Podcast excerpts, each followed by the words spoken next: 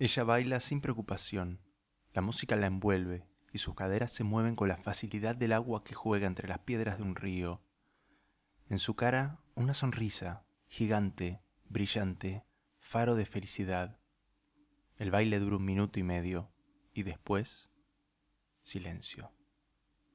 Del otro lado de la pantalla, ella no se reconoce a sí misma. ¿Esa era yo? Cinco años la separan pero podrían ser mil. Siente que no hay diferencia. ¿Por qué nos pasa esto?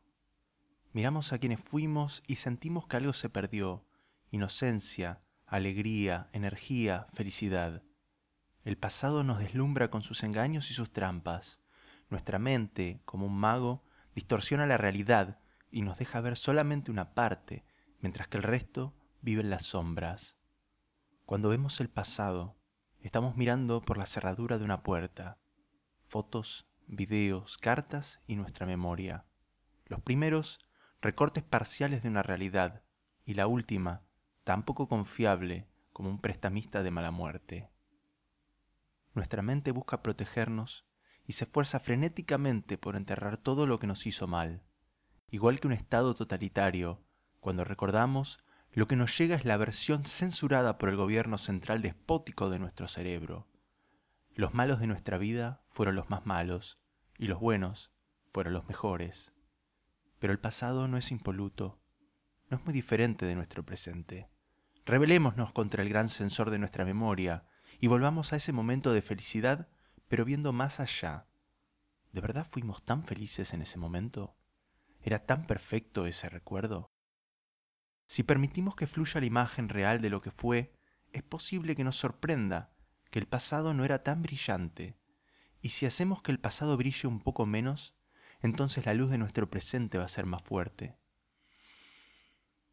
Y si se diera el caso de que la censura de nuestro cerebro fue mínima y realmente fuimos más felices tiempo atrás, es necesario enfrentar una dura realidad. El pasado está escrito en piedra y se aleja de nosotros a la velocidad de los segundos, los días, las semanas, los años. Aferrarnos al pasado con tristeza y remembranza lo único que hace es robarnos tiempo del momento más importante de nuestras vidas, el ahora. Este momento es el único donde tenemos poder real. El pasado ya se fue, el futuro no llegó, a uno lo recordamos y al otro lo soñamos, pero es en el presente donde vive el verbo más hermoso de nuestro vocabulario, actuar. El actuar es el puente entre el potencial y la realidad. Cuando la melancolía nos invade y las memorias nos llevan a ver un yo que era más feliz, más fuerte, más rápido, tenemos que mirarnos al espejo y entender que ese yo que vive en nuestra memoria también vive en nosotros somos la sumatoria de los yo que vivieron a lo largo de nuestra vida. Y si algo del pasado, algo que fuimos, nos parece perdido, lo mejor que podemos hacer es deshacernos de las memorias que no son más que un lastre que nos hunde. Estamos en el ahora, en el hoy, y es ahí donde hay que actuar, donde podemos empezar a trabajar para ser la persona que queremos ser y recuperar lo que se perdió. Sé que dije que el pasado está petrificado, pero hay una pequeña excepción. Hay un lugar a donde el pasado puede volver, dentro nuestro. Podemos extender nuestra mano a ese yo que se fue y traerlo al hoy. No se va a poder quedar para siempre, pero podemos traerlo un ratito y dejarlo que nos enseñe qué es lo que nos olvidamos. Y cuando su enseñanza termine, es probable que descubramos que ese yo del pasado no era otra cosa que nosotros mirando un espejo.